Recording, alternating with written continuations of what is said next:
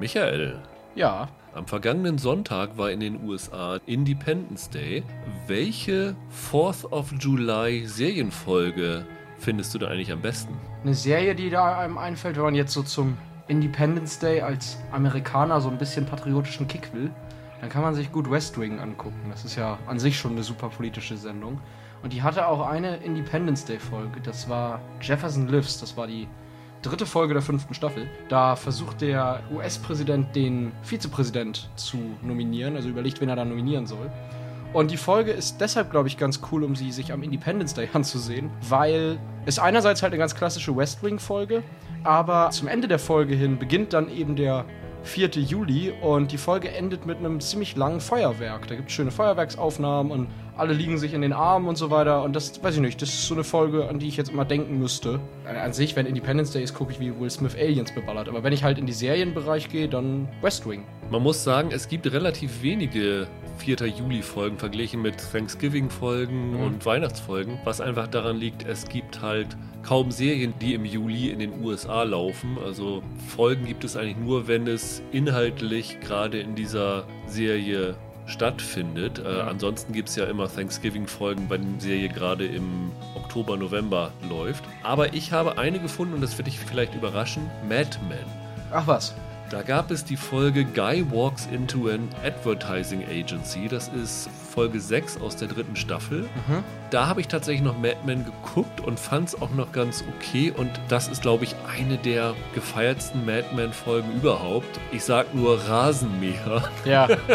Einer der größten Lacher in einer Szene, über die man eigentlich nicht lachen sollte, aber das war so urkomisch. Also an Rasenmäher erinnere ich mich, aber dass das eine Independence Day Folge ist, hätte ich jetzt Ja. gar nicht mehr auf dem Schirm gehabt. Die geht am 1. Juli los und geht dann in die Independence Day Feierlichkeiten hinein. Ah ja. Ansonsten Stranger Things, äh, die gesamte letzte Staffel ist ja am 4. Juli rausgekommen, hatte auch eine 4. 4. Juli Folge, aber die letzte, die großartig war mit dem Neverending Story, die spielte schon nach dem 4. Juli, deswegen bei Ah ja. mir nicht reingekommen. Vielleicht, was man noch erwähnen könnte, ist die Folge War for All Seasons aus MASH damals. Ja.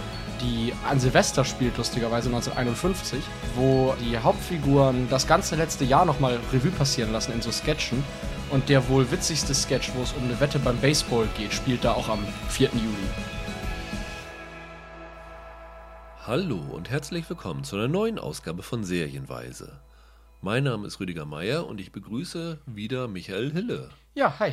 Wir wollen heute nicht über zwei neue Serien reden, sondern gleich über drei neue Serien reden. Wow. Was daran liegt, dass wir von den meisten noch nicht so viel sehen konnten. Deswegen haben wir gedacht, wir haben auch noch die Zeit, noch eine Serie mehr vorzustellen als normal. Alles Serien, die so im Krimi-Thriller-Bereich angesiedelt sind. Und wir haben uns vorgenommen, dass wir chronologisch vorgehen. Das heißt, wir beginnen mit einer Serie, über die viele vielleicht noch nicht wirklich was gehört haben. Das ist eine russische Serie namens Djatlov Pass, die bei Sky diese Woche, ich glaube, am Montag angelaufen ist. Dann geht es weiter mit der zweiten Staffel des Netflix Originals Biohackers, über die wir in der ersten Staffel ja schon viel geredet haben. Warst du dabei? nicht? Ich glaube, Nee, Roland war dabei, wenn da ich mich nicht ich ganz dabei, täusche. ja. Wir haben die ja richtig abgefeiert. Sehr, sehr. Die startet heute bei Netflix mit ihrer zweiten Staffel mit sechs neuen Folgen. Die haben wir auch komplett gesehen. Und dann schließen wir ab mit Equalizer, die erst am 12. Juli bei Sky startet. Das Serienreboots des Filmreboots einer 80er-Jahre-Serie. Dieses Mal mit Queen Latifah in der Hauptrolle. Das dann am Ende. Ja. Aber beginnen wollen wir mit Djatlov Pass.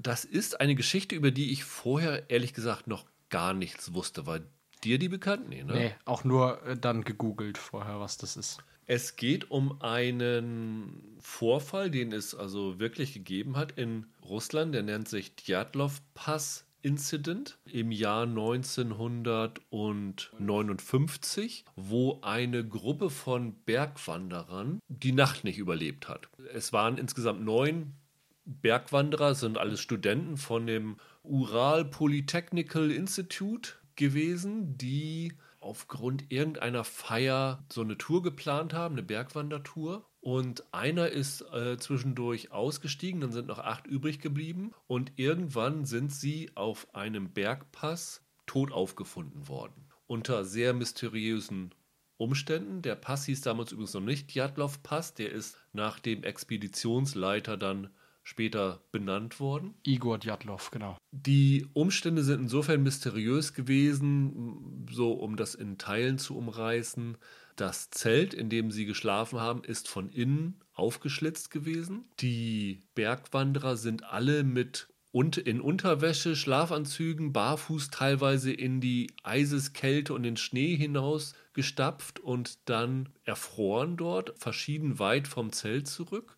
Auch mit ganz unterschiedlichen Verletzungen. Auch mit ganz, also drei davon sind äh, ganz mit, mit schwerwiegenden Verletzungen, als ob ihnen, keine Ahnung, irgendein schweres Gewicht auf die Brust gefallen wäre oder so. Und was das Ganze noch mysteriöser gemacht hat, war, dass die Kleidung von ihnen allen radioaktive Spuren aufgewiesen hat. Und man sich dann gefragt hat, was ist dort passiert. Also dieser Fall ist bis heute nicht offiziell geklärt, was dort passiert ist. Es gibt unfassbar viele Theorien, mindestens 35 oder sogar 75, ich habe es jetzt wieder vergessen, aber eine riesige Zahl. Ich bin dann auch darauf gestoßen, dass auch so dieser Internet-Creepypasta-Bereich, dass, ja. dass es da auch so Mythen und sowas drum gibt. Das ist wohl gerade auch in Russland eine recht beliebte Vorlage für so Schauergeschichten, die man sich drum erzählt. Und die äh, Theorien gehen von Yeti-Überfällen über einem Volksstamm, der dort wohnt und sich über die, das Eindringen so gestört hat, dass es die abgeschlachtet hat. Militärexperimente,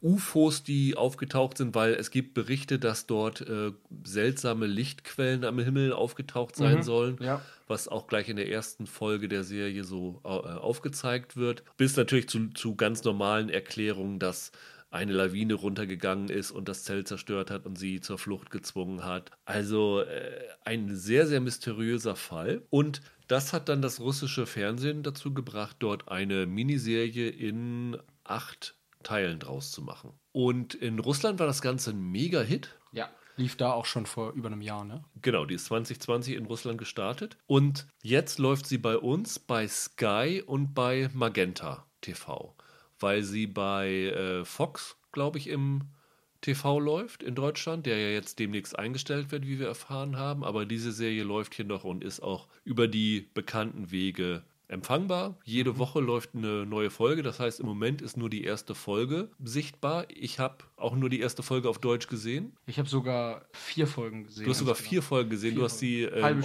im Original mit Untertiteln geguckt. Ich habe sie auf Russisch mit, mit englischen Untertiteln geguckt, also ein bisschen um die Ecke. Ja. Aber ja. Dann kannst du ja ein bisschen mehr berichten, weil das Interessante ist ja hier die Erzählstruktur dieser Serie, die man nach der ersten Folge noch nicht so genau mitbekommt, weil die erste Folge ist eigentlich ein klassischer Krimi. Also es wird ein russischer KGB-Major losgeschickt, um dort zu ermitteln, was dort passiert ist. Und die Ermittlungen sind so alle hasch-hasch. Also er taucht dort auf und sagt irgendwie allen, dass sie ihn als Assistenten oder sowas behandeln sollen und dass nie herauskommen soll, dass er dort involviert gewesen ist. Ja. Alle müssen Geheimhaltungsklauseln unterschreiben, sowas alles, was natürlich die Mysteriosität des Ganzen erhöht, weil man ja dann denkt, okay, wenn ein KGB Mann hier jetzt ganz im Geheimen operiert, dann muss ja irgendwie die Regierung dahinter stecken. Im Verlauf dieser ersten Folge sehen wir halt, wie der dort ermittelt, wie er und sein Assi, den er als sein Vorgesetzten bezeichnet, den Tatort begehen, die Leichen sich anschauen, Zeugen befragen und dann auch die Leichen obduzieren und all sowas. Und zwischendurch erfahren wir noch so ein bisschen Hintergrundgeschichte über diesen KGB-Mann. Oleg Kostin wird gespielt von Piotr Fjodorov, ähm, nämlich seine Vergangenheit in der Roten Armee während des Zweiten Weltkriegs wird da so ein bisschen benutzt, um auch noch mehr mysteriöse Dinge mhm. reinzubringen. Also wir sehen da, wie sie angeblich in Brandenburg in eine NS-Burg eindringen, die optisch offenbar der Wewelsburg in Paderborn nachempfunden ist ah, von oben, -hmm. aber hier wohl eher fiktiv ist. Aber das Besondere ist, dass dort in dieser Burg mysteriöse Dinge passieren, also Geister und ja. äh, Leute wieder auferstehen. Und das bezieht sich, glaube ich, auch da um diese Okkultismus-Experimente der Nazis, die sie ja unter anderem auf dieser Wewelsburg auch gemacht haben. Das Ganze dient wirklich dazu, um so ein bisschen die Mystery-Schiene von dieser Serie hochzuhalten, um das zu unterstreichen, wie seltsam diese ganzen Vorgänge dort sind. Das Besondere ist aber, dass die ab der zweiten Folge die Erzählperspektive sich verändert. Mhm. Und zwar so, dass immer im Wechsel erzählt wird. Das heißt, jede zweite Folge ist aus der Perspektive von diesem KGB-Mann und seinen Ermittlungen erzählt, der, ich weiß gar nicht, wie lange nach diesem Vorfall dort ähm, auftaucht. Das muss, glaube ich, eine Woche oder so daher gewesen sein. Ja, es dann, ist nicht lange. Und dann wird das so über, über einen längeren Zeitraum seine er Ermittlungen nacherzählt. Und jede, jede gerade Folge sozusagen bezieht sich dann auf die Tour selber, ne? Genau, auf den Djatlov, auf den Igor Djatlov ja. und seine Leute. Wie, wie sie am, am Anfang dann aufbrechen quasi und dann ich habe es ja auch nicht zu Ende gesehen, wird das halt so sein, dass wir dann in diesen späteren Folgen dann wohl auch erfahren, was denen dann letztlich zugestoßen ist. Nehme ich mal an zumindest. Also, also zumindest die Theorie der Serienmacher, ja. Genau, genau. Also so, so ein bisschen wie hier von Amazon damals, dieses Terror. Das basierte, ja. das basierte zwar auf einem Roman, aber war ja vom Prinzip auch so, dass wir da eine mögliche Version dessen gesehen haben, was den Schiffsleuten zugestoßen ist. Und in der ersten Folge hat man da noch gar nicht so wahnsinnig viel von. Also da geht es, glaube ich, mehr darum, die Figuren so ein bisschen vorzustellen.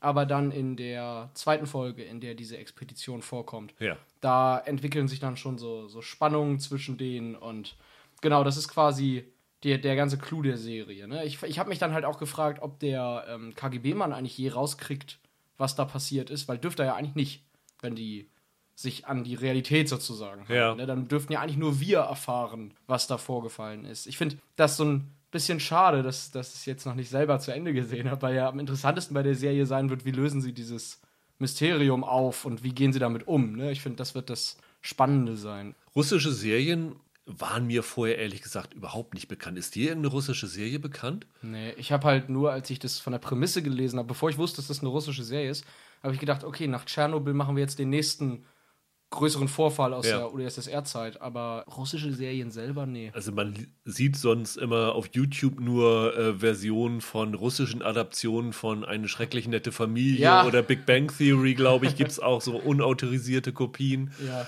Ähm, aber so eine richtig eigenständige russische Serie war mir auch nicht bewusst. Er hat zumindest den Weg nach Deutschland noch nicht so richtig gefunden. Und ich muss sagen, dass ich nach dieser ersten Folge sehr positiv überrascht gewesen bin ich fand gleich die ersten zwei, drei Minuten war ich beeindruckt. Ich finde die Kameraarbeit sehr stark in der Serie. Ich finde, die ist wirklich schön gefilmt. Wobei man sagen muss, dass es teilweise recht pixelig ist. Ja. Ich weiß jetzt nicht, woran das genau gelegen hat, aber wenn man so in den Räumen ist, also der äh, Kostin, der wohnt dann bei dem quasi bei seinem Untergebenen und die sind dort dann in so einer Holzhütte oder sowas wohnt der. Und mhm. man sieht dann durch das Fenster immer das Schneegewitter und das wird alles sehr, sehr pixelig. Also ich habe erstmal gedacht, so, da merkt man schon, dass das Produktionsniveau vielleicht nicht so hoch ist. Auch diese erste Szene, wo man so einen Helikopter-Shot hat, CGI-Effekte sind jetzt nicht so super, aber sie haben sehr interessante Einfälle, was so Kamerabewegungen angeht, ne? Ja, total. Ich weiß natürlich jetzt nicht mehr, ob das in der ersten Folge war, aber es gibt regelmäßig so diese so ganz coole Kamerashots, wo du zum Beispiel durch eine geschlossene Fensterscheibe hin und her ja. fliegst. Das fand ich zum Beispiel ganz cool. Es gibt dann auch bei der ersten oder zweiten Leiche, die sie finden, so eine Kamera,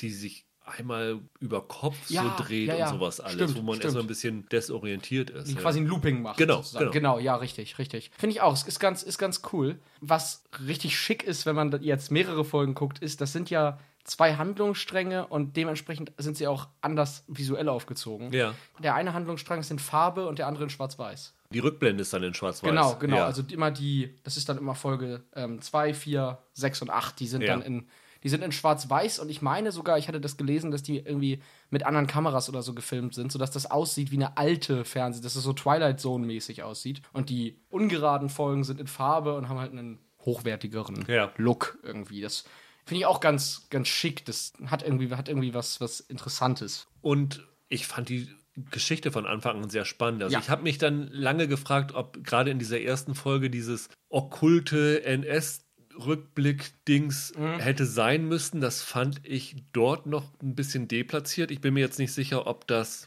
nachher noch aufgegriffen wird. Es scheint so ein bisschen darauf hinzudeuten, dass dieser Kostin auch so ein Trauma erlitten hat, das er noch nicht so ganz überwunden hat, weil dieser Rückblick wird dadurch ausgelöst, dass er in einem Helikopter sitzt und auf einem Sack die Beschriftung A31 sieht und das löst bei ihm so eine Erinnerung an diesen Vorfall aus. Wenn sie das tatsächlich nutzen, um diese Figur mehr zu unterfüttern und mehr vorzustellen, dann finde ich es okay. So in dem ersten Moment fand ich es ein bisschen seltsam. Äh, war mein Eindruck, dass das der Sinn dahinter ist. Ich glaube, dass die ganze Idee dahinter ist und für mich hat das bisher gut funktioniert, einen Unterschied zu zeichnen zwischen ihm als Figur und den jungen Leuten, die diesen Pass entlang gewandert sind. Die sind quasi sehr naiv, wissen nicht, in was für eine Katastrophe sie laufen werden. Das wissen nur wir und sind so ein bisschen grün hinter den Ohren. Und er ist halt der, ja, traumatisierte, ich nenne es mal veteranenmäßig, ne? Also jemand, der viel gesehen hat, der weiß, wie grausam die Welt ist. Und ich, ich glaube, das soll so einen Kontrast zwischen den Figuren erzeugen. Ich fand das sehr stimmig, aber ich würde auch abwarten bis zum Ende der Serie, ob da noch mehr mit passiert, ja. ob das irgendwie noch, noch eine tiefere Ebene hat oder so. Ich finde die Szenen aber ganz, ganz schick gemacht eigentlich. Also ich finde, das sieht schon alles gut aus. Ja, also, ja. Das Pixelige ist mir jetzt gar nicht so aufgefallen. Es kann aber auch daran liegen, dass meine, meine ganze Folge irgendwie so ein bisschen, ein bisschen komisch aussah. Es hat irgendwie, ich hatte kein gutes Internet, glaube ich, als ich es gesehen habe. Hatte ich erst auch gedacht. Oft hast du es ja so, dass du bei Streamingdiensten dann so ein bisschen pixelig bist, wenn die Verbindung mal ein genau. bisschen zusammenbricht. Aber das, den Eindruck hatte ich bei mir jetzt äh, tatsächlich nicht. Ich glaube, das war so gewollt, um vielleicht auch so ein bisschen den Doku-Charakter rüberzubringen, ja. Ich, ich finde auch, weil es hat ein bisschen immer diesen dokumentarischen Anstrich, ne? obwohl es natürlich schon eine fiktionale Version davon ist. Wie gesagt, meine, meine erste Assoziation am Anfang war Tschernobyl, aber ich finde, das ist es nicht so ganz, auch von der Aufmachung nicht so wirklich. Ich finde, es ist ein bisschen mehr wirklich geht in diese The Terror-Richtung. Ja, oder Akte X oder so ein bisschen. Oh ja, ja, ja, ja, ja, doch ein bisschen, ja. Weil äh, The Terror hatte doch auch diesen Parallelhandlungsstrang damals gleich mit den Frauen an Land oder sowas. Genau, ne? genau. Und so ein bisschen ist es ja hier auch nur halt konsequenter aufgesplittet. Also, ich weiß nicht, ich fand, ich fand das ganze Konzept irgendwie ziemlich spannend und das war wieder so eine Serie, die mich dann halt zu Wikipedia und Dutzenden anderen Seiten geführt hat. Und ich finde, das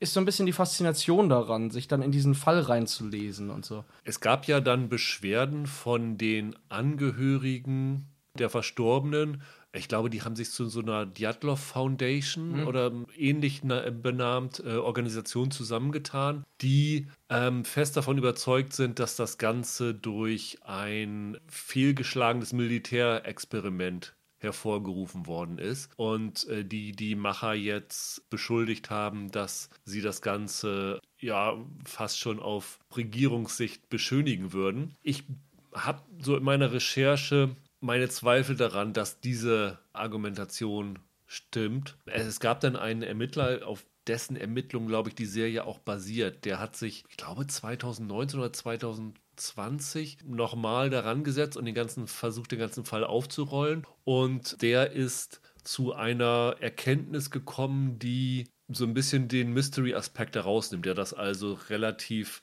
realistisch versucht hat zu mhm. begründen. Da gab es auch Beschwerden drüber von dieser Foundation. Es soll dieses Jahr tatsächlich sogar noch eine Doku mhm. geben zu dem Fall. Da ist gerade ein bisschen was im Schwange mit dieser, mit diesem Diatlov-Vorfall.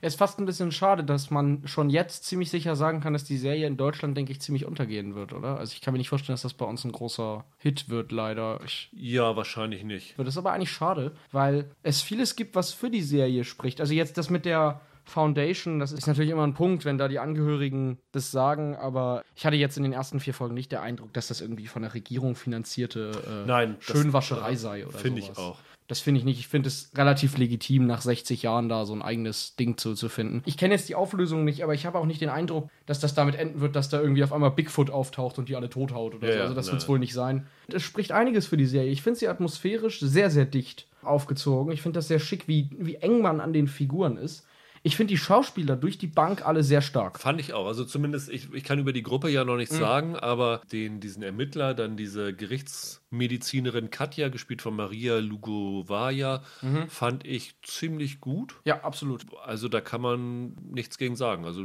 wirklich durch die Bank gut besetzt und gut gespielt. Ich fand auch die Gruppe schön besetzt. Der, gerade der ähm, Anführer, der Igor Djatlov, gespielt von Ivan Mulin, ist ein starker Schauspieler, finde ich. Also der macht das schon gut. Ich, ich mag den Look, den das hat. Ich mag auch diesen wechselhaften Look. Und ich finde, wie gesagt, einige Aufnahmen, die die haben, sind einfach klasse von diesen von dieser Schneelandschaft und so. Ich nehme mal an, da wird vieles ja auch getrickst sein, oder? Ich weiß nicht, ob die das an Originallocations alles gedreht haben. Ähm, Originallocation glaube ich nicht, aber tatsächlich äh, so im Schnee. Ja, ja, das ah, Wahnsinn. Ist, ich, ich, glaube ja. Das ist cool, das ist ja. cool.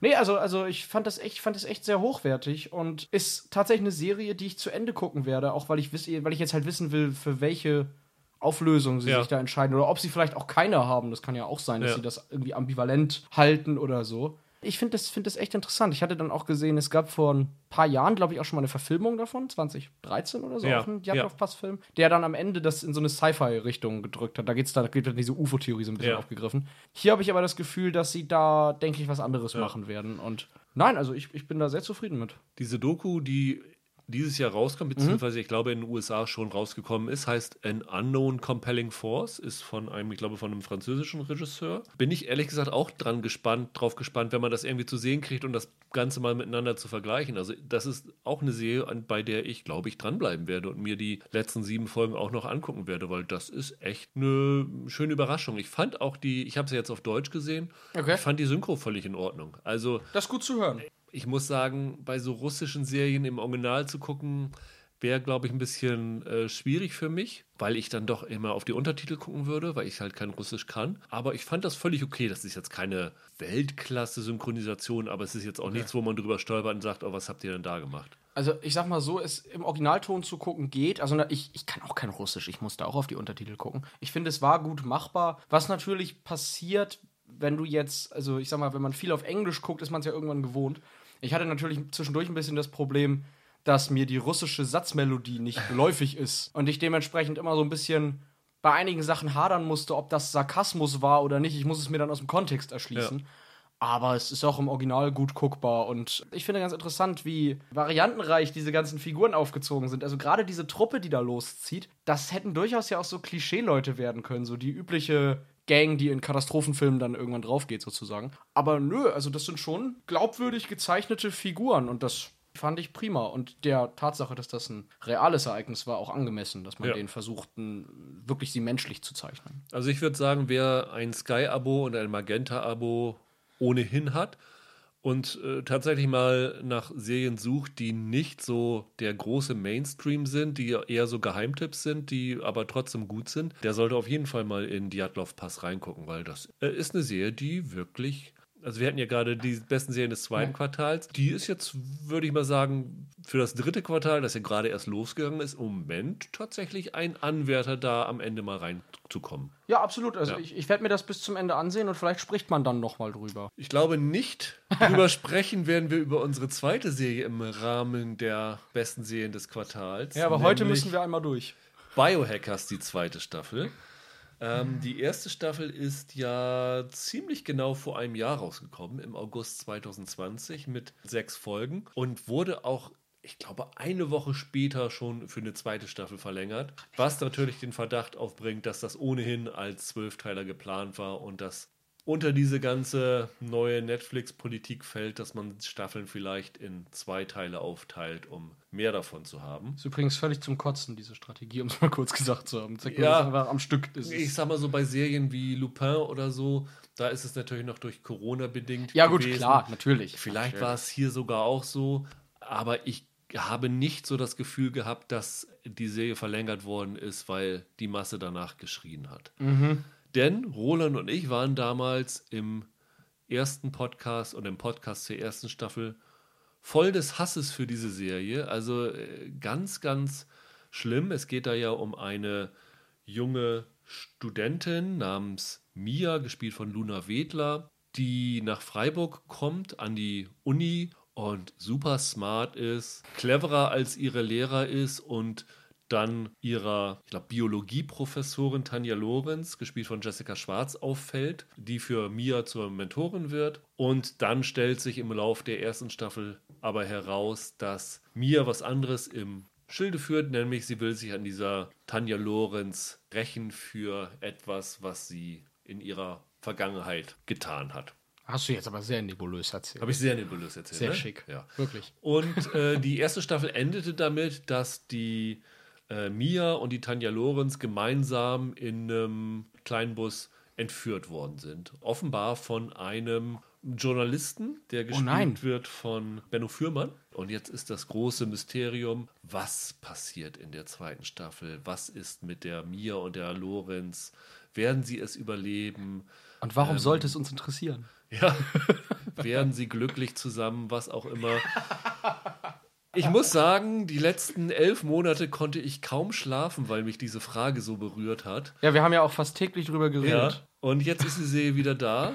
Ich habe mich ja schon damals im ersten Podcast genug über diese Serie ausgekotzt. Fandest du die denn vielleicht besser als ich damals? Nein, ich habe die damals nicht mal zu Ende gesehen. Ich habe Okay. nur, nur vier Folgen oder so gesehen. Und hatte jetzt in Vorbereitung auf Staffel 2 dann die letzten zwei Folgen noch gesehen. Und es war für mich wie so ein Treffen mit bestimmten Verwandten. Ne? Man hat sich ein Jahr nicht gesehen und dann sieht man sich und fragt sich, ja, warum eigentlich? Also, ah, es war nicht schön. Ich war da gar kein Fan von. Ich fand, das war so ein, ja, so Netflix saucoole Techno-Version von TKKG. Ich fand das alles ein bisschen peinlich. Also was mich am meisten genervt hatte damals, sind neben dieser äh, an den Haaren herbeigezogenen Geschichte, Ja. sie wohnte dann ja in einer WG mit lauter Klischeetypen. Ja. Ein Mädel, das mit Pflanzenexperimenten macht, ein Typ, der sich halt durch technische Entwicklungen versucht, selbst zu optimieren, deswegen dieses Biohacking auch. Eine total verwöhnte Göre, gespielt von Caro Kult, Lotta heißt sie, die äh, von Papi alles in den Hintern geblasen bekommt. das war halt mal wieder eine Serie über so eine, so eine Art Nerds von Leuten, die absolut nichts mit dieser Szene zu tun Ja. haben und auch gar keine Ahnung davon haben. Und man spürt das leider. Als Und das irgendwie Zuschauer. möglichst cool irgendwie Ja, ja. darstellen will. Ja, ja.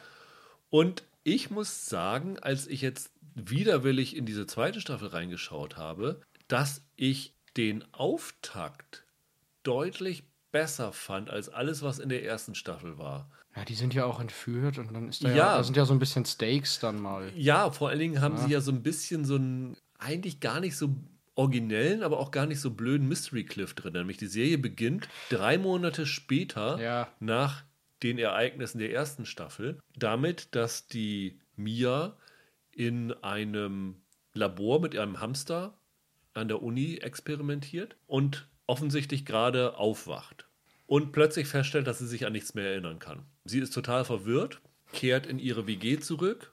Dort sind gerade Renovierungsarbeiten. Dort äh, sagt der Typ, ja, wir renovieren hier seit November. Und sie sagt, hey, Moment, wir haben doch erst Oktober. Und dann erfährt sie, dass es schon Januar ist und sie hat keine Erinnerung mehr an das, was in den letzten drei Monaten vor sich gegangen ist. Und da ist so einiges vorgegangen, weil der Jasper, gespielt von Adrian Julius Tillmann, der in der ersten Staffel noch die rechte Hand von der Tanja Lorenz war und Fliegen mit einem Virus in einem ICE losgelassen hat, ist plötzlich ihr Freund und sie kann sich das überhaupt nicht erklären und ihr damaliger Freund Niklas, gespielt von Thomas Prenn, will nichts mehr von, mit, von ihr wissen, weil sie ihn wohl scheiße behandelt hat und sie kann sich das alles nicht genau erklären. Wir müssen dann genauso wie sie herausfinden, was ist in den letzten drei Monaten passiert.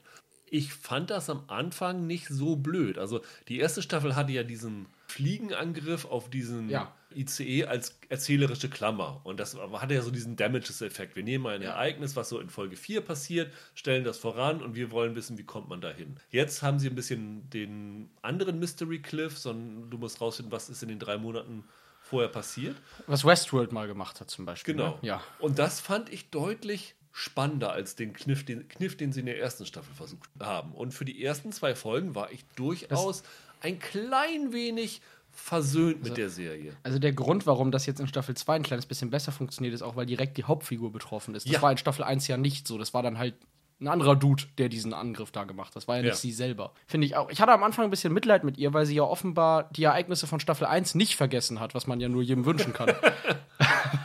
also ich, ich gebe dir recht, der Auftakt war ganz interessant tatsächlich. Ich fand auch ganz, ganz, ganz witzig, ich hatte ja, wie gesagt, dann Staffel 1 extra noch beendet, dass das ja überhaupt nicht die Fortsetzung ist, wie man sie jetzt vermutet hätte, wie die Serie weitermacht. Ja. Ne? Also das fand ich alles schon auch ganz nett, aber ja, also die Serie hat einen dann doch recht schnell daran erinnert, warum man sie nicht mochte, oder? Also ich finde, das hat nicht lang gehalten. Ja, also ich Freude. würde sagen, von den sechs Folgen sind die ersten zwei relativ okay. Um noch was Positives zu sagen, was mir an dieser zweiten Staffel besser gefallen hat, ist, dass diese coolen Mitbewohner auf einmal wirklich komplett in den Hintergrund rückten. Also diese zweite Staffel wirkt fokussierter erzählt als die erste Staffel. Sie konzentriert sich mehr auf diese Mia, die zusammen dann mit dem Jasper, ja, wie so eine Ermittlerin so ein bisschen vor sich geht. Ähm, die anderen tauchen immer mal wieder auf, aber dann so kurz, dass sie nicht groß stören. Ja, man hatte den Eindruck, als wenn auch die Macher gemerkt haben, dass das überhaupt nicht funktioniert hat in Staffel 1. Ne? Ich finde auch, wenn ich auch noch was Positives sagen soll, ich bin ja ein kleiner Fan von Jessica Schwarz. Ich fand die in Staffel 1 auch ganz okay, ehrlich gesagt. Die kann ja nicht zu ihrer Rolle. Ich finde, die hat das schauspielerisch ganz okay gemacht. Ich finde die auch hier okay. Ja. Also ich finde, die ist so ein bisschen, die sticht für mich immer ein bisschen raus aus dem Ensemble. Ich bin aber, wie gesagt, auch ein kleiner Fan von ihr allgemein. Wie gesagt, die erste Folge fand ich auch okay. Ich finde aber schon in der zweiten fing das ein bisschen an zu bröckeln bei mir. Also verraten wir jetzt natürlich nicht, aber wie sie den Kram dann auflösen, das ist doch Hanebüchen. Ja, Also das vollkommen ist, das ist Hanebüchen. bescheuert. Also man kennt ja dieses Ding Chekhovs Gun, wenn eine Pistole Genau. auftaucht, muss sie benutzt werden. Ja, ja, ja. Das gibt es hier auch ähnlich, nur nicht mit einer Pistole, sondern mit einem anderen Objekt, das wir jetzt nicht verraten wollen, aber das ist so dämlich. Und ich muss auch sagen, also die erste Staffel war ein überkandidelter Mist und die zweite Staffel ist einfach nur konventionell langweilig, würde ich fast sagen. Das ist so ein bisschen das Problem. Ich denke, wenn das so die erste Staffel gewesen wäre, hätte man gesagt, okay, tut keinem weh, ist in Ordnung.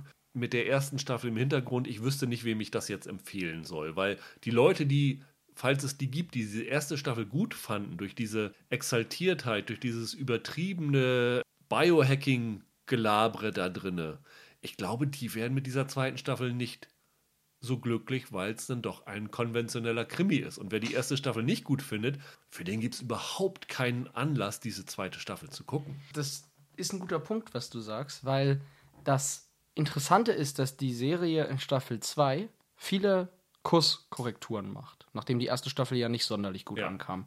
Aber so wie sie das machen, frage ich mich, was die ursprüngliche Thematik jetzt mit Staffel 2 noch zu tun hat in dem Sinne. Also das Biohacking selber rückt sehr in den Hintergrund in Staffel 2. Es ist halt wirklich sehr viel klassischer Mystery-Krimi, wie du sagst. Also es geht weiterhin um diese Experimente. Das ist ja in Natürlich. der ersten Staffel schon bekannt, die mit der Mia gemacht worden sind. Mhm. Und was das bedeutet. Ja, aber es, es wird nicht mehr so in den Vordergrund gestellt, dieses Biohacking. Das stimmt schon. Die erste Staffel hat ja quasi so ein bisschen die Frage versucht zu stellen, was passiert, wenn Wissenschaftler Gott spielen. Ja. Und davon handelt Staffel 2, zumindest anfangs, nur recht eingeschränkt, weil es dann halt wirklich mehr darum geht, so recht klassischen Geheimnis zu lüften, dass der Hauptfigur widerfahren ist. Und ich sag jetzt mal, so ein Amnesie-Plot ist jetzt ja auch nicht der Weisheit letzter Schuss. Nein. Ist ja nicht das Ungewöhnlichste oder Besonderste. Ich glaube, das Problem ist halt, wenn eine Serie sich so sehr korrigieren, selbst verändern quasi muss, um überhaupt einen Appeal zu finden, dann war sie vielleicht einfach von vornherein nicht dafür gemacht, irgendwie groß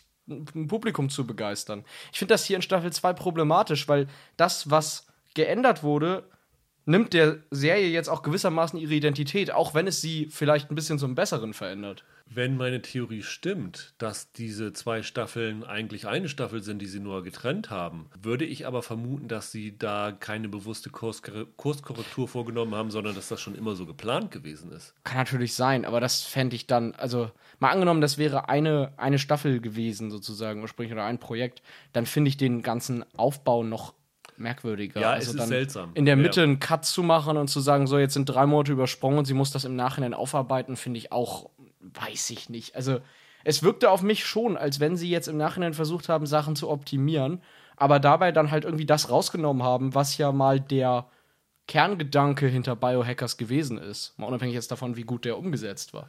Was ich auch irritierend fand, ich weiß noch, dass ich mit Roland im Podcast gesagt hatte, dass Benno Fürmann ja mitspielt. Der ist ja neben Jessica Schwarz wahrscheinlich der bekannteste gewesen in der ersten Staffel. Und man sich die ganze Zeit gefragt hat, warum spielt Benno Fürmann damit, wenn der nur, äh, ich sag mal, vielleicht zwei Minuten Screentime hatte in der gesamten Staffel. Lag natürlich die Vermutung nahe, dass sie den für Staffel 2. Genau. Und dann in dem Moment, wo er dann diese Entführung offensichtlich dahinter steckt, dass der jetzt in der zweiten Staffel die große Rolle bekommen würde. Und ich finde Benno Fürmann ja ziemlich klasse, muss ich sagen. Und ich habe mich dann sehr gewundert, dass dem in der zweiten Staffel nicht so ist. Das ist auch eine Figur, die taucht, ich glaube, erst in Folge 3 wieder auf oder so. Genau, recht spät. Und dann auch nur im Hintergrund. Dann hat er nur ein, zwei Folgen, wo man ein bisschen prominenter ist. Stattdessen haben sie sich jetzt Thomas Kretschmann neu in den Cast geholt. Der spielt den Vater von dieser Lotta, also der von K.O. Kult gespielten, der auch in diese Mystery mit reinspielt. Das fand ich total seltsam, warum sie Fürmann dann weiterhin so klein gehalten haben. Und was ich noch irritierender fand, aber das ist ein ganz persönliches Problem, ich verwechsel ständig Benno Fürmann und Thomas Kretschmann. Und hab- Das ist aber dein Fehler. ich, sage ja, das ist mein Fehler. Also- und ich habe die erste Folge mal gedacht, Aha, okay, der steckt also hinter der Entführung hinter, weil ich dachte, das ist die Fürmann-Figur, weil es ja nur auch schon länger her gewesen ist, die Staffel. Nee, nee, das sind zwei verschiedene Figuren und da musste ich mich erstmal dran gewöhnen. Ja, ich fand das ganz seltsam. Die Serie wirkt für mich so ein bisschen konzeptlos in ihrer Gesamtheit. Ja, ja, das stimmt schon. Wo du Thomas Kretschmann erwähnst, ich mag ja Thomas Kretschmann. Ich finde ihn ja eigentlich ganz gut. Ich finde es ein bisschen schade, dass er die letzten Jahre er ist dann ja nach Hollywood irgendwie und hat dann nur in, in jedem vierten Blockbuster irgendwie so einen 5-Minuten-Auftritt gehabt. Und in der, im Auftakt der dritten Staffel von Westworld. Ja, stimmt, stimmt, ja. stimmt. Aber irgendwie auch, wie gesagt, er war bei Avengers und bei, bei zig anderen Sachen, aber dann immer nur so klein. Das ist schade, weil das ein guter Schauspieler ist. Und ich finde, genau wie Fürmann ist der hier völlig verschenkt. Der kann hier halt nicht groß irgendwie aufspielen oder so. Es ist halt wieder eine Rolle, wo du denkst, Mensch, Kretschmann, nun nimm doch mal was Vernünftiges an, wo du mal irgendwie richtig spielen kannst. Du kannst das doch. Ja, aber du sagtest jetzt, die Serie sei konzeptlos. Und ich finde, das ist hier wirklich so ein bisschen das Problem, weil, jetzt, wie gesagt, jetzt haben sie einen anderen Mystery-Kniff gefunden, aber ich hatte dann auch relativ schnell das Gefühl, dass die gar nicht so richtig wissen, wo sie hin möchten mit ihrer Geschichte eigentlich. Und wohin sich das entwickeln soll. Also, ich hatte tatsächlich in Folge 3 oder 4 irgendwie den Eindruck, dass die das so ein bisschen, man sagt im Englischen, they make it up as they go along. Ja, ja. So ein bisschen so fühlt sich das Writing an. Also als wenn dann da der Autor von Folge 4 sitzt und denkt, ja, hm, wie können wir jetzt mal weiterschreiben? Wie oh, machen wir das und das, ja. Äh, kennst du dieses, dieses Spiel, wo jeder einen Satz schreibt und genau. den Zettel weitergibt? Ja. Und dann schreibt man einen Satz und dann ja. formt sich eine Geschichte. Ungefähr so müssen die das konstruieren, weil es wirkt tatsächlich ein bisschen ziellos alles. Es scheint nur eine Vorgabe gewesen zu sein. Es muss in jeder Staffel eine Szene mit einem Drucker geben, die äh, für Spannung sorgt. Also in der ersten Staffel haben Roland und ich uns, glaube ich, darüber aufgeregt, dass es dann halt so eine Szene gab, wo sie was ausdrucken mussten und es gab kein Papier mehr. Und dann mussten sie schnell Papier besorgen und das irgendwie hinkriegen, so recht, bevor die Tanja Lorenz dann sie erwischt und so. Und dann gibt es hier wieder in der Staffel eine Szene, wo ein Drucker eine große Rolle spielt, beziehungsweise eine Fehlfunktion eines Druckers eine große Rolle spielt. Dann denke ich mir, oh, Kinder, das könnt ihr euch nicht mal ein bisschen was Originelleres einfallen Aber lassen. Ist das nicht Spannung pur? Gibt es was Deutscheres als den Drucker als großen Erzfeind? Ja. Also eigentlich. Wenn wir schon eine deutsche Krimiserie machen, dann müssen wir den Drucker dämonisieren, ist doch ganz klar man hätte aus dieser Geschichte ja was Cleveres machen können. Also diese Experimente am Menschen, das weckt ja, ich sag mal, Assoziationen an Mengele und was weiß ich alles. Auf sowas wird überhaupt nicht, nicht eingegangen oder so. Das ist dann halt einfach. Irgendwie kommt es mir so vor, als ob jemand mal so einen Volkshochschulkurs Biohacking besucht hat und gesagt hat: Wow, das ist ein geiles Thema, da mache ich jetzt mal ein Drehbuch draus. Die Amis hatten das auch noch nicht. Letztendlich zeichnet sich aber eine Serie nicht dadurch aus, dass irgendwie ein Thema vielleicht ganz interessant ist, sondern dadurch, dass Charaktere gut geschrieben sind und die Handlung nachvollziehbar und relativ clever geschrieben ist. Und daran scheitert Biohackers an allen Ebenen. Also es gibt hier nicht eine Figur, die interessant geschrieben ist. Das finde ich echt schockierend. Ist dir die Mia auch so unsympathisch? Ich finde die als Hauptfigur ziemlich missglückt, weil ich nach das sind jetzt, glaube ich, zwölf Folgen insgesamt, immer noch nicht so richtig warm mit der bin. Ich ja. finde die teilweise ziemlich unsympathisch, wie sie sich anderen gegenüber verhält. Klar, das ist ein bisschen ihrem Hintergrund auch geschuldet und der Dringlichkeit, mit der sie da ermittelt. Aber ich weiß nicht, musste die so, so, so schroff sein? Also es hat seinen Grund, warum die ja. Freunde sich immer wieder von ihr abwenden. Also ja. das ist schon nachvollziehbar. Also ja, die ist irgendwie ganz, ganz seltsam. Und ich finde die Serie, also anders als Djatlov Pass, auch nicht unbedingt so gut gespielt. Also wie bei Jessica Schwarz würde ich fast auch bei Luna Wedler sagen, dass die Rolle sehr undankbar ist. Mhm. ist fast, kann man eigentlich fast jede, jeden Schauspieler damit ja. entschuldigen. Ja, Aber zum Beispiel diese äh, Lotta-Figur, die äh, Caro Kult spielt, die fand ich nicht besonders gut gespielt. Und nee.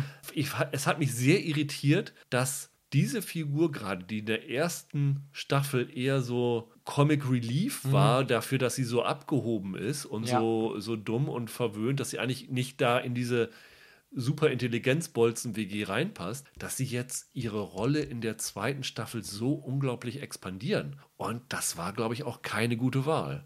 Nee, nicht wirklich. Was ich vielleicht, was man vielleicht, ja, positiv nicht, aber was zumindest nicht negativ ist, ich finde, die Serie ist ordentlich inszeniert. Also ich finde jetzt, die hat jetzt nicht diese schicken Kameraeinfälle, wie das jetzt der Djatlov-Pass hat. Aber ich finde, da ist jetzt auch nichts bei, wo man denkt, ui, das ist jetzt unterstes Telefon-Novela-Niveau. Das ist schon kompetent gefilmt. Es gibt auch ein paar Szenen, die ich ganz schick eigentlich auch so mit, dem, mit der Lichtsetzung finde und so. Die, ich finde, die fangen äh, Freiburg sehr gut ein. Ja. Also äh, mich nervt immer noch, dass diese blaue Brücke jede Folge dreimal zu sehen Ja, sein okay. muss, über die sie rüberradeln. Aber ansonsten ist das eine super attraktive Stadt, habe ich glaube ich damals schon gesagt. Also das äh, macht Lust, da mal nach Freiburg hinzufahren. Die fangen sie gut ein, ja, ja. Ja, ja, und das finde ich, also das finde ich schon okay. Also du hast ja leider, gerade in deutschen Serien hat man es leider ein bisschen häufiger, wenn es jetzt nicht gerade dark ist, dass sie so in Dialogen sehr auf Shot-Reverse-Shot gehen, ne? Schuss gegen Schuss. Ja. Das ist hier jetzt aber gar nicht mal so der Fall. Also die versuchen schon, da sind ein bisschen ambitionierter hinter der Kamera. Das kann man schon sagen. Es glückt auch nicht alles. Es gibt zum Beispiel eine. Das ist eine Szene, glaube ich, mit Kretschmann relativ früh in der Serie, die ist stark überbeleuchtet. Das wirkte dann sehr kitschig auf mich, weil da alles so in so ein Sonnenlichtgelb getünkt ist, weißt du? Aber das ist schon in Ordnung. Also, das war auch bei Staffel 1 okay, ist hier noch ein Stück besser sogar. Was sie nicht gut hinkriegen dagegen sind die Action-Szenen. Nee, das finde, stimmt. Die äh, gehen gar nicht. Also da gibt es so ein paar Kampfszenen und sowas alles. Das liegt allerdings gar nicht mal an der Kamera, das liegt wirklich auch an den Choreografien. Ja, ja, klar. Also da ist, da hast du wirklich so Szenen, wo du denkst, yo, du hast sie nicht getroffen. Also du hast daneben geschlagen und ich hab's gesehen. Das ist halt unschön, ne? Das muss man, muss man besser umsetzen. Und auch der Realismus des Ganzen, ne? Also wenn da, keine Ahnung, zwei Personen gegeneinander kämpfen und die körperlich Unterlegene hat nicht irgendwelche, keine Ahnung, super tollen Martial Arts Fähigkeiten, sondern es ist einfach ein Kampf zwischen zwei kräftemäßig komplett verschiedenen Leuten, das ist einfach unrealistisch. Oder genauso Szenen wie eine Figur ist kurz mal ausgeschaltet von, keine Ahnung, einem Medikament oder sowas, sagt dann, oh, ich spüre meine Beine nicht mehr und klettert dann den Fahrstuhlschacht hoch. Und dann denkst du dir, Moment, du konntest doch eben nicht mehr laufen, jetzt ziehst du dich mit deinen Beinen quasi den, diesen 10 Meter Fahrstuhlschacht hoch. Das geht doch gar nicht. An der Stelle hatte ich das Gefühl, da fehlte eine Szene. Kann das sein? Weiß ich nicht. Ich hatte das Gefühl, da haben sie was, da haben sie was rausgeschnitten im Nachhinein. Aber solche Szenen, fand ich, gab es öfter. Also Ja, ja, das ja. ist. Das ist, darf auch nicht sein, Nee. eigentlich. Also, nee, es stimmt schon. Bei der, bei der Action schludern sie ziemlich. Und dann muss man fairerweise sagen, Biohackers ist jetzt, hat, glaube ich, auch nicht wirklich den Anspruch, eine sonderlich realistische Serie zu Nein, sein. nein, nein. Also, es, es stimmt schon, wenn da so 40, 40 Kilo Pakete dann irgendwie in 100 Kilo Muskelprotz verprügeln, dann, ohne dass es jetzt irgendwie eine Bewandtnis hätte, wieso sie das können, dann hat das schon was Komisches. Glaubst du, dass es eine dritte Staffel geben soll oder dass die Leute eine dritte Staffel planen? Ich weiß es nicht. Also, war die erste Staffel so erfolgreich? Das, das frage ich mich halt jetzt, weil die Bestellung der zweiten Staffel so, so plötzlich kam. Nee, ne? ich, ja, das weiß ich nicht. Ich meine jetzt aber eher in Richtung, ob die Macher das Ende so machen, dass sie glauben, dass es eine dritte Staffel geben könnte. Oder ob du findest, dass die Serie mit dieser zweiten Staffel eigentlich einen Abschluss findet. Doch, ich glaube schon, dass die weitermachen. Oder dass sie zumindest weitermachen wollen. Ich glaube es nämlich nicht. Okay. Weil sie lassen so eine Frage offen am Ende, aber wenn man die Serie aufmerksam geguckt hat, weiß man, wer dahinter steckt. Und ich finde, Ja, das stimmt. es ist nicht so, dass da ein neues Mysterium aufgemacht wird, wie mit der Entführung am Ende der Mhm. ersten Staffel. Natürlich kann man, glaube ich, immer da noch was draus hängen, aber ich glaube, sie haben das schon so im Bewusstsein gemacht, dass die Serie mit dieser zweiten Staffel zu Ende sein könnte. Aber fandst du, dass die letzte Folge so endgültig wirkte? Ich hatte gar nicht mal den. Also klar, die beendet die Geschichte einigermaßen, aber ich hatte jetzt nicht den Eindruck, dass das nach, nach Serienfinale schreit oder nach, nach Abschluss schreit. Also ja, die Geschichte wird schon einigermaßen zu Ende erzählt, aber ich hatte schon das Gefühl, dass die, dass die den Wunsch hegen, da nochmal anzuschließen irgendwann. Auch wenn es die Geschichte jetzt nicht unbedingt. Ich hatte jetzt nicht so das Gefühl, dass gerade so die letzten Shots, dass das jetzt so. Das war's. Doch, irgendwie hatte ich das Gefühl da, ja. Ich sag mal, ich habe noch fünf Minuten vor dem Ende habe ich gedacht, okay, jetzt versuchen sie noch einen Cliffhanger aufzubauen für Ja, die nächste. Staffel. Das fand ich dann am Ende nicht so. Sie würden ein Gutes daran tun, die Serie hier enden zu lassen. das sowieso. Da kann jeder sein Gesicht wahren und sagen, Netflix, ja, die Geschichte sollte mit diesen zwei Folgen zu Ende erzählt sein. Die Macher können sich berufen, dass sie ja ein Finale gemacht haben. Ich glaube, das wird auch so sein. Also wenn Biohackers eine dritte Staffel bekommt und Tribes of Europa nach der ersten Staffel eingestellt ist, worauf so ziemlich viel hindeutet, dass das so, so ist, fände ich das sehr, sehr seltsam, muss ich sagen. Aber gut, Barbaren hat auch eine zweite Staffel bekommen. Wer weiß. Warten wir mal ab, vielleicht heißt das ja Sonntag dann schon, es kommt die dritte Staffel. Die x-te Version gibt es schon von The Equalizer, die Ja. am 12. Juli bei Sky startet, mit Queen Latifah in der Hauptrolle. Eine Serie über eine ehemalige CIA-Agentin, die durch Ereignisse im Verlauf der ersten Folge zum Schutzengel der Entrechteten von New York wird. Also in der ersten Folge gerät sie zufällig in den Fall eines jungen Mädchens hinein, die in einem Diner arbeitet, die Zeuge geworden ist, wie zwei Typen einen anderen erschießen, sich rechtzeitig verstecken kann, bevor die Polizei kommt, eine genaue Zeugenaussage macht und alles. Und auf dem Video, das es dann von Überwachungskameras gibt, ist sie plötzlich als die Täterin drauf zu sehen. Sie kriegt das mit, kann dann schnell vom Polizeirevier fliehen und gerät dann an die Robin McCall, die von Queen Latifah gespielt wird, die sich dann ihrer annimmt und ihr, ihr hilft und im Verlauf des Ganzen erkennt, dass das doch etwas ist, was sie gerne machen würde, dass sie den Menschen helfen kann, die sich nicht selber helfen können. Und dann wird aus dieser Serie so ein klassisches Procedural, wo in jeder Folge ein kleiner Spionagefall, ein kleiner Rettungseinsatz, ja. teilweise ein Selbstjustizding gemacht wird. Du hast es ja vorhin schon gesagt, das, das gab es ja alles schon mal in den 80ern, mit damals gleich mit Edward Woodward hieß Genau, er. Edward Woodward war der Schauspieler in den USA von 1985 bis 89 mhm. gelaufen. Mhm. In Deutschland unter dem Titel Der Equalizer, der Schutzengel von New York. Und dann gab es 2014 14. einen Film mit Denzel Washington von Antoine Fuqua, dem Training Day Duo. Vier Jahre später gab es ja noch eine Fortsetzung. Gab ja zwei Filme. Genau, genau. Es gab zwei Filme. Ich glaube, es ist auch ein dritter sogar geplant, wenn das ich mich nicht ganz täusche. Das kann gut sein. Und äh, ist da aber nicht in New York, glaube ich, gewesen, sondern in Boston. Boston ne? ja, ja, genau. Ja, meine ich auch. Das war eher so in Richtung 96 Hours gegen ja, diese so, Filme. Ich weiß noch, der, der erste Film mit Washington, der endet in einem Baumarkt. Yeah. Wo, der, wo der Washington dann die, die Feinde mit allem, was man im Baumarkt so findet, ausschaltet. Das war ein bisschen, ein bisschen weird. Ich muss sagen, ich habe weder die alte Serie mit Edward Woodward noch die beiden Equalizer-Filme mhm. gesehen. Das heißt, ich bin relativ un voreingenommen in diese Serie gegangen. Hattest du die Sachen gesehen? Ja, also ich habe jetzt nicht diese ganze 80er, das ist ja Quatsch, aber ich habe beide Kinofilme gesehen, auch beide im Kino und ich weiß noch, dass ich vor dem ersten Film damals äh, mir die ersten zwei Folgen der 80er-Serie angeguckt okay. habe. Einfach weil ich mir dachte, wenn die auf irgendwas aus der Serie anspielen, dann wird es auch was aus der Pilotfolge ja. sein, weil der Fukua bestimmt sich auch nicht vier Staffeln angeguckt hat. Und ja, also deswegen, ich kenne ich kenn von beiden Iterationen was. Hat diese Serie dann Gemeinsamkeiten mit den beiden Vorläufern, außer der Basisprämisse? Ich finde, das ist so ein. Jetzt diese neue Serie ist ungefähr so verwandt damit, wie es die Remakes von MacGyver und, und hier Magnum und so sind. Man erkennt schon, dass das darauf basiert, aber hätten sie es jetzt nicht so genannt, dann hätte man gesagt, oh, das ist ja ein bisschen wie die Equalizer früher, weißt du? Aber es, so richtig als Reboot hätte ich das jetzt nicht vermutet. Ich muss sagen, das Reizvollste an dem Ganzen fand ich ja, dass sie mit Queen Latifah eine Frau in der Hauptrolle gecastet haben. Also ja. sie sind ja, sind ja so vorgegangen, die 80er-Serie, weißer Typ, dann die Filme Schwarzer Mann. Äh, schwarzer Mann und jetzt äh, schwarze Frauen. Das fand ich noch relativ reizvoll. Also ich sag mal, wenn sie da wieder, keine Ahnung, Wesley Snipes jetzt gecastet hätten. Oh, geil, Wesley Snipes. Das ist ja mal eine geile Alternativbesetzung. Dann, oh, geil. dann weiß ich nicht, ob ich das irgendwie interessant gefunden hätte. Doch, mit Wesley Snipes ja, aber ich weiß, was du meinst. Also speziell mit Wesley Snipes hätte ich es cool gefunden. Und ich muss dann sagen, nachdem ich jetzt die, in die Serie reingeschaut habe, es ist irgendwie austauschbar. Es tut keinem weh, aber es ist irgendwie belanglos. Der Equalizer ist ja so ein bisschen damals schon im Original. Das ist ja eigentlich das A-Team in Personalunion. Die erste Folge fand ich noch irgendwie okay. Das ist halt so ein typischer Procedural Pilot. Aber spätestens ab Folge 2, die Fälle der Woche sind einfach nicht gut. Sie sind einfach nicht gut geschrieben, sind einfach uninteressant.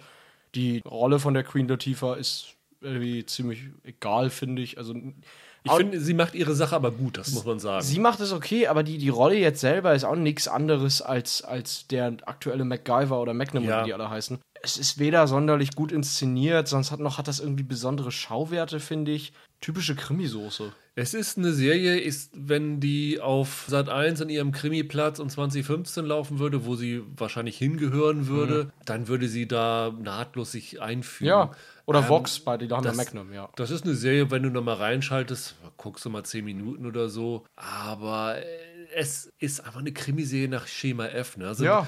Vielleicht ist MacGyver sogar das echt perfekte Beispiel dafür, weil du siehst die gleichen Strickmuster dahinter. Du hast ein Vorbild von der erfolgreichen Franchise dahinter und anders als Denzel Washington, wenn ich das so richtig verstehe, ist sie hier ja nicht alleine, Ja. sondern hat ja ein ganzes Team von Experten um sich geschart. Wie MacGyver ja auch so ein Technik-Fritzen und neben ehemaligen CIA-Man und sowas alles dahinter hat. Äh, Du meinst, in beiden Fällen wurde quasi einem Einzelgänger ein Team angedichtet. So. Genau. Ja. Und das Team ist auch relativ ähnlich zu dem MacGyver-Team, Ja, finde das stimmt, ich so. das stimmt. Dieses Team ist einfach, also zumindest von soweit wie ich es gesehen habe, ziemlich langweilig. Ich finde, da gibt es nichts Interessantes. Also es gibt dann so einen Super-Hacker, Harry, gespielt von Adam Goldberg, den ich am meisten in Erinnerung habe als der zwischenzeitige Mitbewohner von Chandler, als Joey ausgezogen ist bei Friends, der äh, ziemlich durchgeknallt war. Dann haben sie eine Scharfschützin dabei, Mel, gespielt von Lisa Lapira, die ich in 20, also 21, diesem Kartenspieler-Vegas-Drama gesehen habe. Dann gibt es noch so einen ehemaligen CIA-Direktor, der für Mr. Big aus Sex and the City, Chris Noth, gespielt wird, der so ein bisschen so ja. der Ansprechpartner für sie ist. Und dann gibt es halt noch so einen Polizisten, mit dem sich ihre Wege immer kreuzen, der auch nicht so ganz by the numbers ist und so ein bisschen dafür offener ist, dass jemand mal bei einem Fall fünfe gerade sein lässt. Da gibt es für mich nicht eine interessante Figur dabei. Das Writing ist ein bisschen absurd. Da kannst du in der ersten Folge bald ein Trinkspiel draus machen. Ja. Jede Figur, wirklich jede, von Queen Latifah über den Goldberg bis zu allen anderen, wird immer eingeführt mit He or she is the best of the best. Der beste Hacker äh, unter den Hackern. Du hast den der beste CIA-Agent, den die CIA je hatte. Der beste Special Forces-Mann aller Zeiten und so weiter.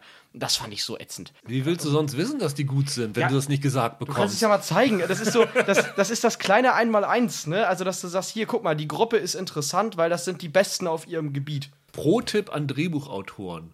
Die besten sind immer uninteressante Figuren. Korrekt. Figuren sind besser, wenn sie auch mal Fehler machen. Ja, richtig, richtig. Zumal der Witz ja ist, das sind hier ja, ich habe jetzt ein paar Folgen davon gesehen, die Fälle der Woche sind dermaßen banal teilweise. Es sind solche Banalitäten, dass wenn du mir einen Hacker als den besten Hacker von allen verkaufst, dass ich nicht verstehe, warum der drei Folgen später nicht in das Security-System von einem x-beliebigen Hotel kommt. wenn das der beste Hacker der Welt ist, Ja. der, der müsste ja sich ins Pentagon hacken können. Aber das, das, das eine kleine Gümmelhotel da in der vierten Straße, das ist dann zu schwierig für ihn oder so. Da sagt er dann, oh, die haben irgendwie das Blablabla-System, da komme ich leider jetzt so schnell nicht rein, da müsst ihr mir mehr Zeit geben. Ich denke, das kann ja jetzt nicht sein, du bist der Beste der Besten. Das ist echt das Problem. Du verkaufst mir die da als Leute, vor denen, weiß nicht, James Bond und Jason Bourne sich fürchten müssen, aber dann, dann lösen die da Fälle, weil die, das 5-0-Team in 20 Minuten äh, hinbekommen hätte. In den USA haben sie ja wirklich großes Vertrauen in die Serie gehabt, denn CBS hat The Equalizer direkt nach dem Super Bowl ausgestrahlt.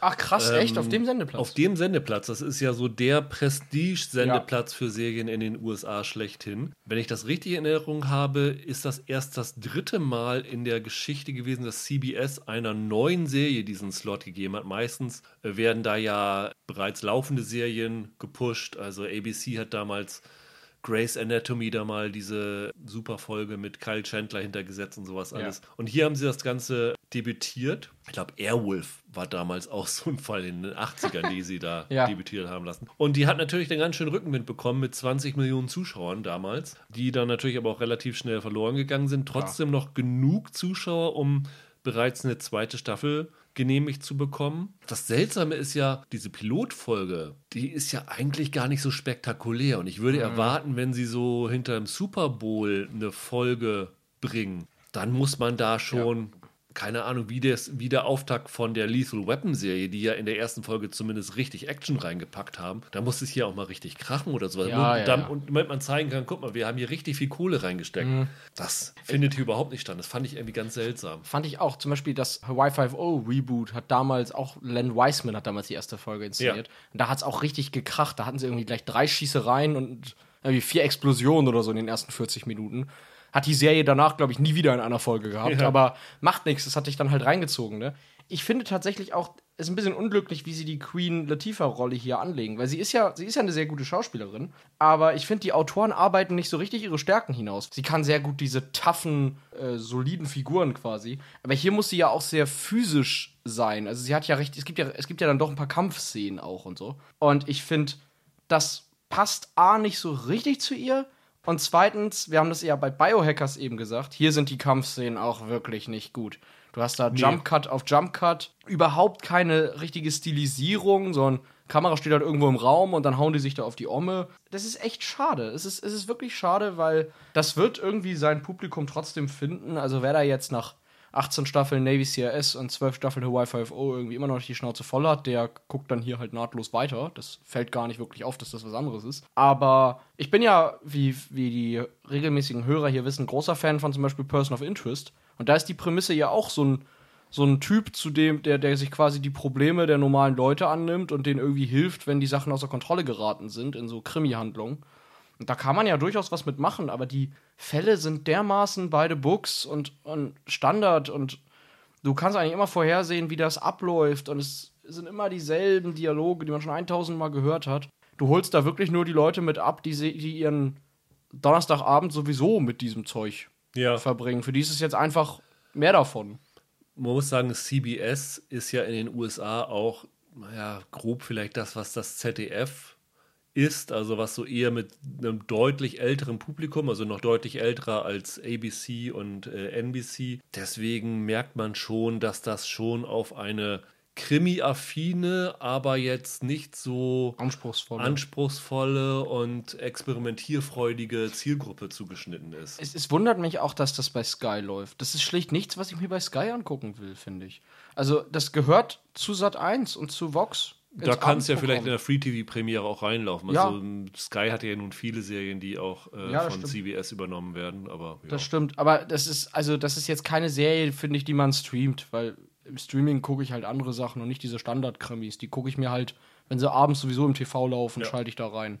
Und dafür ist es, das kann man ja wenigstens sagen, es ist auch nicht schlechter als dieser ganze MacGyver und Magnum und Hawaii 5 O Kram. Nee. Es ist nicht schlechter, es ist nur auch nicht, nichts anderes. Das tut das. keinem weh, wenn nee. es mal läuft, kann man mal reingucken. Genau. Man kann auch mal zwei Wochen nicht reingucken, da verpasst man nicht viel. Nee.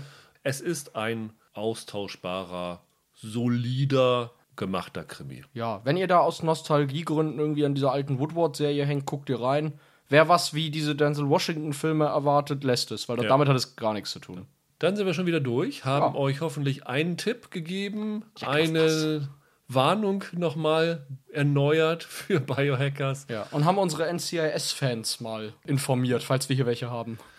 Und dann sehen wir uns nächste Woche schon wieder, Michael. Ja. Da haben wir uns auch, glaube ich, drei Serien wieder vorgenommen. Ähm, ja, wir sind fleißig. Auch einen weiteren Krimi, Paris Police 1900, auch was aus dem Ausland bei Sky. Dann die Serie Schmigadoon, die einer von uns auf der äh, Vorschauliste hatte. Richtig. Und vielleicht noch Scott und Hooch bei Disney Plus. Ach ja, warum nicht? Bis dahin wünschen wir euch ein schönes Wochenende. Bleibt gesund. Macht's gut. Ciao, ciao. Ciao.